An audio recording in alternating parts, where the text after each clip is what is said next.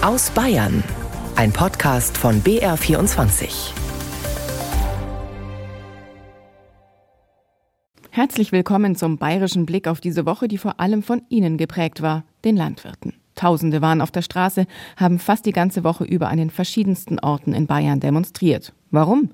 Dazu Stimmen von der Großkundgebung am Freitag in Nürnberg. Es geht ja um mehr als um die Subventionen, sage ich mal. Es geht um das Ganze, es geht um alles, es wird immer schlimmer. Es geht einfach um sich die Jahre, was sich da aufgeschaut hat, was die Politik einfach mit uns macht und einfach auch um die Wertschätzung von unseren Produkten, dass wir einfach regionale Lebensmittel einfach weiterhin erzeugen wollen und auch das hier in unserem Land vertreten wollen. Langsam weiß man einfach nicht mehr, wie es weitergehen soll. Die Perspektiven werden immer weniger in der Landwirtschaft und ich als Hofnachfolger will eigentlich gern den Hof meiner Eltern weiterführen, aber wenn es so weitergeht, weiß ich nicht, ob das noch lang möglich ist. Außerdem Thema der Sendung der Hochwasserschutz im Freistaat und warum jetzt aktuell Projekte gestoppt werden. Und das kann ja kein Vorgehen sein, dass dann eine Maßnahme, die über zehn Jahre geplant ist, wenn dann bei solchen Maßnahmen plötzlich heißt, es ist kein Geld da und es wird nicht weiter geplant. Also ja, wir haben das ja nicht zwecks der Gaudi gemacht, sondern im Verlass darauf und im Vorgriff auf den Hochwasserschutz, der uns ja zugesagt worden ist. Sagt Alexandra Riedel von den Freien Wählern. Sie ist Bürgermeisterin von Roding in der Oberpfalz. Und am Mikrofon ist Irene Essmann.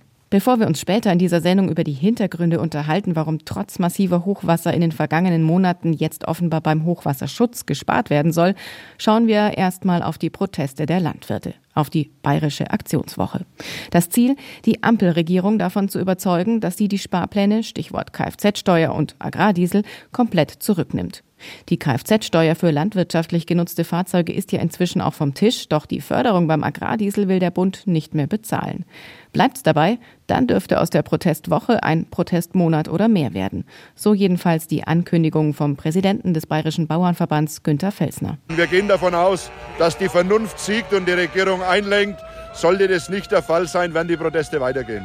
Und ich kann das so nicht als Drohung bitte verstehen, ich möchte es ankündigen. Wir werden nicht ruhen, bis beide Vorschläge vollständig vom Tisch sind. Über die Hintergründe und die Stimmung bei den Protesten spreche ich jetzt mit unserem Korrespondenten im Donau-Ries, mit Tobias Hildebrand. Er berichtet regelmäßig zu landwirtschaftlichen Themen aus seiner Region und war auch in dieser Woche unterwegs mit Landwirten.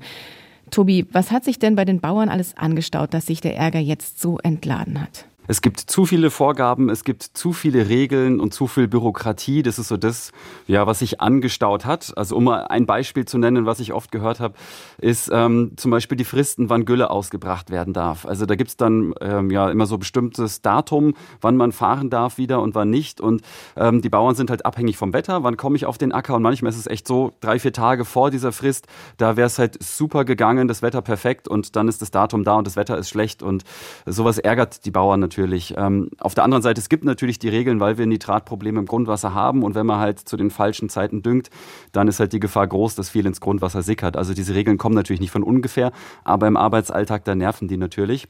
Oder vielleicht noch ein zweites Beispiel ähm, ist diese Flächenstilllegung, die immer wieder genannt wird. Also die Bauern müssen, damit sie die vollen Fördergelder bekommen, vier Prozent ihrer Felder ja, brach liegen lassen, sag ich mal. Und das stößt den Bauern schon sauer auf, ähm, einfach weil ihnen die, die Fläche zum Anbau fehlt und die sehen dann, da wächst salopp gesagt das Unkraut. Und das tut natürlich einer, einer Bauernseele dann natürlich weh. Das sind so Sachen, die sind mir immer wieder genannt worden, was sich da so angestaut hat in den letzten äh, Monaten und Jahren. Aber Tobi, du hast es ja auch schon angesprochen. Es sind ja oft so widerstreitende Interessen, dass man sagt, das hat ja durchaus auch einen guten Grund, dass man zum Beispiel bei der Gülleausbringung verschiedene Regeln hat, eben weil wir ja auch alle irgendwie auf unsere Gesundheit achten wollen und eben kein Nitrat im Grundwasser haben möchten. Ähm, siehst du da auch überhaupt irgendeine Chance? Sehen die Landwirte eine Chance, dass man das alles irgendwie unter einen Hut bekommt? Also die Landwirte haben natürlich die meistens die ganz klare Position. Ähm, sie wissen selbst am besten, was ihren Feldern gut tut. Also die kennen vor Ort natürlich genau ihre ihre Ackerflächen, ähm, wissen, wann es da nass ist und wann nicht. Und ähm, dass die schon sagen, also eigentlich können wir das eigenverantwortlich regeln. Also wenn irgendwo anders was halt nicht richtig läuft, das bin ja dann nicht erstmal ich, sondern die haben natürlich erstmal die die Sicht ihres eigenen Betriebs und sagen, so wie ich das mache eigentlich, ja läuft es. Und das ist natürlich immer die Sicht eines selbstständigen selbstständigen Unternehmers, der sich halt weniger Bürokratie dann auch wünscht. Was war denn aber jetzt dieser berühmte letzte Tropfen, der das fast zum Überlaufen gebracht hat? Weil ähm, du hast ja auch angesprochen und man hört es ja auch die ganze Zeit, es sind so viele Themen, die sich ja über die Jahre, vielleicht sogar Jahrzehnte angestaut haben. Warum aber gerade jetzt diese Proteste? Also das lässt sich ja jetzt diesmal wirklich ganz eindeutig äh, festmachen. Im Dezember verkündet die Bundesregierung, die Förderung für den Agrardiesel fällt weg und zwar schon ab 2024, so der ursprüngliche Plan. Und das würde halt heißen für die Bauern, da fehlen einfach, ja, bei vielen sind es mehrere tausend Euro. Und so eine Maßnahme, die wird halt dann nur ein paar Wochen vorher angekündigt, also sehr kurzfristig und so der Eindruck von vielen Bauern, halt nur um das Haushaltsloch zu stopfen. Also gar nicht, dass da irgendwie ein größerer Sinn dahinter steht, sondern einfach nur, dass man jetzt irgendwoher äh, das Geld braucht und dann kürzt man halt das. Und gleichzeitig, das war noch das Zweite, was jetzt wieder vom Tisch ist, dass die Bauern auch künftig Kfz-Steuer zahlen sollten für ihre Traktoren und Anhänger. Und das haben die halt überhaupt nicht verstanden, weil sie auch immer wieder sagen, wir sind mit unseren Maschinen, mit unseren Traktoren ja eigentlich zum allergrößten Teil auf unseren Ackerflächen unterwegs oder daheim auf dem Hof und nutzen ja kaum diese öffentlichen Straßen, wo sie sagen, dafür sind die Steuern ja da. Und das war so der Punkt, wo die sich ja wirklich als Bauernopfer gefühlt haben, dass jetzt ihr Geld hergenommen wird, um ein Haushaltsloch zu stopfen das sprichwörtliche Bauernopfer. Aber gleichzeitig wissen wir ja auch, dass in allen Bereichen gespart werden muss. Das Bundesverfassungsgericht hat sein Urteil gesprochen. Sind denn die Bauern, die ja auch sehr, sehr viele Subventionen kriegen, auch äh, über die EU, sind die denn grundsätzlich bereit, auch ihren Teil beizutragen? Was nur der falsche Ansatzpunkt oder sagen die, wir müssen unangetastet bleiben?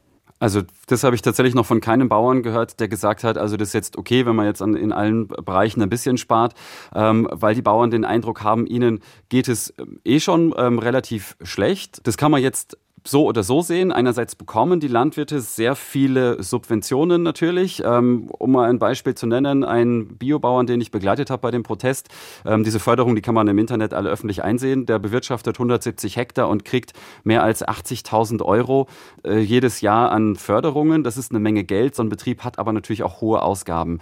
Denen geht es insofern nicht, nicht immer so gut, weil äh, sie ohne diese Förderungen tatsächlich keine Gewinne machen würden. Also das sieht man auch immer in den Statistiken, würde man diese Förderungen Förderungen rausrechnen, dann gäbe es ganz viele Betriebe, die einfach im Minus sind. Ja, und Sie kümmern sich ja eben um unsere Lebensgrundlage, die Lebensmittel. Du hast ja angesprochen, du warst mit einem Biobauer unterwegs. Gibt es da dann auch nochmal spezielle Probleme, spezielle Schwierigkeiten? Sind die nochmal ähm, von den ja, Einsparmaßnahmen ganz besonders getroffen? Also die Biobauern, die verbrauchen in der Regel einfach mehr Diesel als konventionelle. Und dann würde natürlich so eine Streichung des Agrardieselzuschusses die natürlich stärker treffen. Das hat einen ganz konkreten Grund, da geht es um die Unkrautbekämpfung. Also die konventionellen Bauern, die dürfen ja äh, chemische Pestizide spritzen. Das hat den Vorteil, man fährt da ein, zwei Mal über den Acker, mit, kann das mit einem relativ leichten Traktor machen. Ähm, da ist halt nur so eine Unkrautspritze hinten dran. Das verbraucht verhältnismäßig wenig Diesel, während die Biobauern diese chemische chemischen Mittel halt nicht spritzen dürfen. Und die müssen ähm, das Unkraut mechanisch bekämpfen, wie es immer so schön heißt. Also wie, wie wir daheim im Garten auch äh, mit, einer, mit einer Hacke. Ähm, das sind bei denen natürlich dann Gerätschaften, die hinten am Traktor dranhängen, die sich in die Erde reinbohren und dementsprechend kann man sich vorstellen, braucht man da PS-starke Maschinen, die diese Maschinen ziehen und da ähm, kommt dann einfach ähm, ja, mehr Diesel zusammen. Und deshalb war auch jetzt der Unmut unter den Biobauern sehr groß. Wie hast du denn diese Proteste dann auf der Straße miterlebt als Reporter? Wir haben ja alle auch die Bilder aus Norddeutschland im Kopf, äh, wo man so den Eindruck hatte, da richtet sich ja fast schon so ein wütender Mob gegen die Politik. Wie war da die Stimmungslage in Nordschwaben? Also da war es sicherlich nicht so aufgeheizt. Ähm, man kann das so ein bisschen trennen. Also ich habe den Bauern, den ich begleitet habe in der Früh, das war in, in Deiningen, mitten im Nördlinger Ries, das waren halt die Bauern aus dem Dorf, die waren natürlich auch alle wütend, ähm, aber die waren vor allen Dingen erst einmal, ja, würde ich sagen, euphorisch, als es morgens um 6 Uhr losging, weil man muss sich das so vorstellen, wir sind aus dem Dorf rausgefahren und im Nördlinger Ries, das ist halt eine große Ebene mit wenig Wald, da kann man einfach sehr weit gucken und man hat wirklich in der Dunkelheit in allen Himmelsrichtungen gesehen, diese gelben ähm, Warnleuchten, die die Traktoren auf dem Dach haben, die hat man in jede Richtung gesehen und äh, über Funk waren die alle miteinander in Kontakt und waren erstmal selbst überrascht, dass, dass alle mitmachen und waren da richtig euphorisch und haben sich natürlich erstmal gefreut. Auf der Fast schon so eine Art Happening sozusagen. Ja, also, also absolut. Also da war richtig was los und die waren wirklich selbst beeindruckt, wie viel dann auch aus den anderen Dörfern dann Richtung Nördlingen gefahren sind. Da war die erste Kundgebung dann am Vormittag und da hat man viele Galgen gesehen, an denen Ampeln hingen. Ähm, da waren äh, Särge, wo eine Ampel drauf gedruckt war. Und auf der Kundgebung selbst hat dann auch Eva Lettenbauer, die bayerische Grünen-Vorsitzende, gesprochen. Und die ist mit Abstand am lautesten ausgebuht worden. Und da wurde auch richtig geschimpft. Da hat sich das dann schon auch richtig entladen. Die Ampel am Galgen, es richtet sich dieser Protest also vor allem an die Ampel. Aber du hast ja auch am Anfang schon mal angesprochen, letztlich hat sich das ja auch alles über die Jahre, fast schon Jahrzehnte aufgestaut und es war nicht immer die Ampel an der Regierung. Ist das äh, ein Thema unter den Landwirten? Differenzieren die Landwirte da? Also mein Eindruck war, auf den Demos wird bislang kaum differenziert. Also da geht es wirklich immer um die, um die Ampel, um die aktuelle Bundesregierung. Wenn man dann mal etwas länger mit Landwirten spricht und auch den Bauern, den ich begleitet habe, wir saßen da eine Zeit lang zusammen auf dem Schlepper und haben uns unterhalten, der hat mir dann aber schon auch gesagt, also aus der Opposition heraus, da tut man sich jetzt natürlich leicht, Sprüche zu klopfen. Also da meint er jetzt natürlich die Unterstützung auch aus der Union von den Freien Wählern, die jetzt die Bauern unterstützen. Und ich habe selbst nochmal nachgesehen, also wenn man sich die letzten 20 Jahre anschaut, ähm, das Bundeslandwirtschaftsministerium war in diesen 20 Jahren vier Jahre lang grün und der Rest war die Union und vor allen Dingen auch die CSU da an der Macht. Ähm, das sehen die Bauern schon auch aktuell entlädt sich aber erst einmal die Wut ähm, gegen die Ampel. Die Sorge vor dieser Protestwoche war ja auch sehr groß, dass die Proteste von rechts, von rechts außen unterwandert werden könnten. Hast du da was in eurer Region mitbekommen? Also ich kann ganz konkret ähm, von einer Demonstration in Dillingen äh, berichten, hier in Nordschwaben. Ähm, da war das so, ähm, dass diese Demo ist ähm, gar nicht von einem Landwirt angemeldet worden, äh, sondern von einem Mann, der auch Demos gegen ein geplantes Flüchtlingszelt Demos anmeldet. Und diese Demo hatte auch dann den Titel äh, gegen die Ampelregierung. Also da ging es jetzt im Titel gar nicht um die Landwirtschaft. Und es hat dann auch tatsächlich dazu geführt, dass sich der Bauernverband offiziell von dieser Demo distanziert hat. Aber de war das halt für die Leute in Dillingen so zu sehen, dass da halt 200 Traktoren dabei waren, also Landwirte, Bauern dabei waren. Und dann hat sich so ein bisschen aufgeteilt.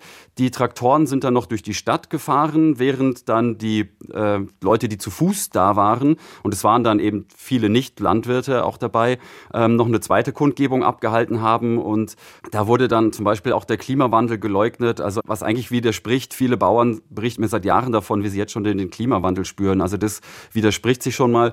Und wir haben aber auch tatsächlich ähm, Leute gesehen, die äh, zum Beispiel bei der Identitären Bewegung, also eine Gruppierung, die als rechtsextremistisch vom Verfassungsschutz eingestuft wird, die da als Moderatoren schon aufgetreten sind. Da wurde auf äh, einem Plakat zum Beispiel für ein Medium geworben, äh, was in Deutschland so frei gar nicht senden darf. Da geht es auch viel um, um rechte Inhalte. Also da hat man schon den Eindruck bekommen, da gibt es zumindest Trittbrettfahrer, sag ich mal, die ähm, ja da versuchen, diesen Protest jetzt für ihre Zwecke, für ihre Ideen auszunutzen. Die Bauernprotestwoche geht ja jetzt offiziell zu Ende. Wie geht es aber jetzt weiter damit? Denn ähm, ganz am Ziel ist man ja noch nicht. Zumindest der Agrardiesel, dass da die Subventionen wegfallen sollen, äh, das ist auch noch nicht zurückgenommen. Das sagt ja auch der Bauernverband. Diese Förderung Agrardiesel, die muss bleiben und solange gehen wir auf die Straße. Aktuell habe ich das Gefühl, dass viele Landwirte auch noch bereit sind zu demonstrieren. Jetzt ist vielleicht auch gerade Januar die Zeit, wo die Bauern jetzt nicht ähm, auf dem Feld gefordert sind und wirklich arbeiten äh, müssen. Klar, die Tiere müssen versorgt werden und so, aber vielleicht hat man eben jetzt doch noch mal ein paar Stunden mehr Zeit, äh, demonstrieren zu gehen. Und deswegen glaube ich, wird es schon weitergehen. Ich finde es dann spannend, tatsächlich, wie sich auch die Akzeptanz entwickeln wird. Ähm, ich habe es am Montag erlebt in Nördlingen, da waren auch viele Passanten am Straßenrand, viele Autofahrer durchaus noch positiv oder haben das einfach mal so hingenommen ähm, als einen Aktionstag und haben das den Bauern auch zugestanden, da mal Flagge zu zeigen.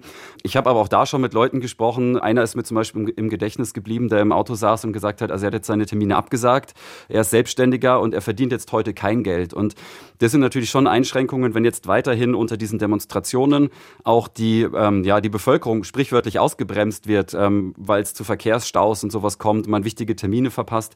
Da wird es dann schon spannend, wie auch die Akzeptanz in der Bevölkerung ist und wie auch dann die Landwirte darauf reagieren und, und ob sie dieses Tempo und diese Frequenz an vielen Demos, ob sie das äh, schaffen, aufrechtzuerhalten. Informationen, Eindrücke und Einschätzungen von Tobias Hildebrand waren das unser Reporter in Nordschwaben. Vielen Dank. Gerne. Und damit kommen wir zum zweiten Schwerpunkt unserer Sendung und der heißt Hochwasserschutz beziehungsweise abgesagter Hochwasserschutz. Denn in dieser Woche hat eine Nachricht aus Roding in der Oberpfalz aufgeschreckt. Dort nämlich sind längst vereinbarte Hochwasserschutzprojekte auf Eis gelegt worden. Ganz schade. Wenn wir ganz ehrlich sagen, für die Anwohner, für die Betroffenen äh, ist das natürlich ein Schlag ins Gesicht. Weil das zustande kommt, ist traurig. Es ist immer versprochen worden, Hochwasserschutz mit Brücke. Brücke ist da, Hochwasserschutz wird nie mehr gebaut. Was wollen wir jetzt da noch sagen? Das ist ja, nein, die Sache ist erledigt. Frust also bei den Rodingern nach dieser Nachricht. Aber was steckt dahinter? Warum werden Hochwasserschutzprojekte gestoppt, wenn sie doch dringend notwendig wären? Nicht erst die vergangenen Wochen haben doch eigentlich gezeigt, dass Wetterereignisse durch den Klimawandel extremer werden und eine Auswirkung können eben vermehrte Hochwasser sein. Darüber rede ich jetzt mit unserem Oberpfalz-Korrespondenten Rudolf Heinz. Rudi, ich erinnere mich, Hochwasserschutz, das ist ja seit jeher, gerade auch in deiner Region im Osten Bayerns, ein sehr kontrovers diskutiertes Thema. Da wurde ja schon seit Jahren darüber gestritten, ob oder wo Eingriffe in die Landschaft sinnvoll sind, um Hochwasser zu minimieren. Warum ist das eigentlich so? Ja, und Hochwasserschutz ist immer ein sehr emotionales Thema, denn im Grunde genommen gibt es in vielen Orten in Bayern immer das gleiche Problem. Viele Menschen wollen den Hochwasserschutz unbedingt. Äh, wir denken an das Hochwasser 2002 zurück. Da gab es Millionen Schäden in ganz Bayern und dann hat man gesagt, okay, ähm, wir wollen jetzt unbedingt unser Ort, unser Dorf quasi schützen. Aber dann haben natürlich viele Menschen im Anschluss gesagt, ja, Hochwasserschutz mal schön und gut, aber bitte nicht direkt vor meiner Haustüre, also das Floriansprinzip. In meinem Heimatort in Roding beispielsweise ist viel über die Gestaltung der Hochwasserschutzwahr diskutiert worden. Also wie soll sie aussehen, wie hoch soll sie sein? Und ich kann mich an eine Versammlung erinnern, wo die äh, Anwohnerin gesagt hat, ja, kann ich denn bitte einen, ein Fenster einbauen, dass ich zumindest rausgucken kann? Sehr nette also Vorstellung. ja, also man sieht, ähm, dass es ein sehr emotional behaftetes Thema ist und das zweite Thema ist natürlich immer wieder die Flächen. Also so ein Hochwasserschutzprogramm oder ein Hochwasserschutzprojekt braucht wahnsinnig viel Fläche und das kostet natürlich Geld. Also erst muss man herausfinden, wem gehört das Grundstück, äh, wie viel bekommt der pro ähm, Quadratmeter und muss vielleicht sogar der ein oder andere umziehen, also muss umgesiedelt werden. Ein Beispiel im Landkreis Deckendorf, das Dorf Isarmünz musste aufgrund des Hochwasserschutzes umziehen. Aber es zeigt sich ja auch jetzt gerade wieder, auch wenn jetzt Bayern nicht so arg betroffen war, sondern eher Niedersachsen, dass die Hochwasser ja offenbar zunehmen und wenn sie kommen, auch wirklich richtig heftig sind. Also wir brauchen einen Hochwasserschutz. Wie dringend ist der auch in deiner Region? Was ist da so die Expertenmeinung? Was hörst du da?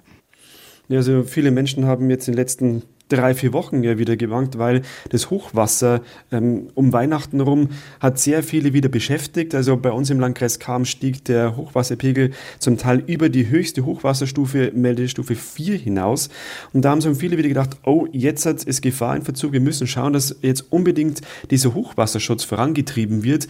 Es gab ja einige Projekte, da gezielt jetzt auch bei uns in, in, in Roding, da wird seit zehn Jahren an einem Hochwasserschutz gebaut und geplant. Ein Teil davon ist bereits umgesetzt worden und jetzt kam in dieser Woche heraus, dass ein anderer Teil des Hochwasserschutzes einfach gestoppt wird, weil schlichtweg kein Geld nicht da ist.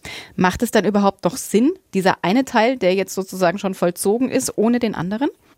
Naja, man muss sagen, ähm, die Stadt ist ja jetzt geschützt, also der, der Hauptkern, aber die Ortsteile, die jetzt angeschlossen sind, die sagen dann ganz klar, ja, und wir wieder saufen jetzt. Also man hat sogar jetzt extra eine Brücke gebaut, knapp 5 Millionen Euro hat die Stadt dafür ausgegeben und hat sogar einen kleinen Teil des Hochwasserschutzes da dran gebaut, aber jetzt geht es nicht weiter und da sagen die Leute gezielt, ja, wie, liebe Politik, wollen wir denn uns schützen? Das Wasserwirtschaftsamt Regensburg sagt ja jetzt ganz klar, ähm, man muss jetzt schauen, wo man genau welche Prioritäten setzt und da fällt Roding halt aktuell hinten runter, obwohl die Planungen schon seit zehn Jahren da sind. Aber wie kommt es denn dazu, dass Hochwasserschutzprojekte geplant wurden, teilweise ja schon die Planungen weit fortgeschritten waren, dass Teile schon umgesetzt sind, dass man jetzt sagt, naja, den Teil, den lassen wir jetzt erst einmal? Also der Knackpunkt liegt einfach beim Geld. Man muss sagen, alleine der Hochwasserschutz in Roding hätte vor zehn Jahren bei der ersten Schätzung gut dreieinhalb Millionen Euro gekostet. 2020 hätte er knapp siebeneinhalb Millionen gekostet und jetzt nach der letzten Schätzung würde er knapp 14 Millionen Euro kosten. Also eine immense Kostensteigerung. Und man muss sagen, nach den letzten Hochwassern 2002 und 2013 sind viele Kommunen auf die Idee gekommen, hey, wir brauchen jetzt unbedingt einen Hochwasserschutz, haben es gemeinsam mit dem Wasserwirtschaftsamt angestoßen und jetzt sind die Projekte halt so weit, dass sie quasi Baureife erlangen können. Und das heißt, sehr viele Projekte, sehr viele brauchen jetzt aktuell Geld und mehr Geld als ursprünglich geplant. Und ähm, dieser Geldtopf, der zur Verfügung steht für diese Hochwasserschutzmaßnahmen, der wird einfach nicht aufgestockt von der Regierung. Und ähm, da heißt es jetzt priorisieren, welche Projekte braucht man unbedingt und welche kann man vielleicht erst in fünf bis zehn Jahren umsetzen. Warum sind denn die Preise für den Hochwasserschutz so eklatant gestiegen? In erster Linie liegt es an den Baupreisen. Also wenn man jetzt eine vier Meter hohe Hochwasserschutzmauer bauen möchte, braucht man natürlich sehr viel Beton und Stahl und diese Preise sind in den letzten drei, vier Jahren extrem gestiegen. Dann natürlich die ausführenden Firmen müssen ihren ja, Mitarbeiterinnen und Mitarbeitern mehr Löhne zahlen. Auch das spiegelt sich natürlich im Preis wieder. Und wenn man so eine, ja, die ganzen Projekte dann zusammenzählt, dann summiert sich das Ganze und dann kommt halt einfach eine Summe heraus, die am Anfang nicht kalkulierbar war. Wie kommt denn das jetzt bei den Menschen vor Ort an, dass da diese Projekte gestoppt worden sind? Also ich war ja bei dieser Stadtratssitzung mit dabei und da waren auch sehr viele betroffene Anwohner äh, im Publikum.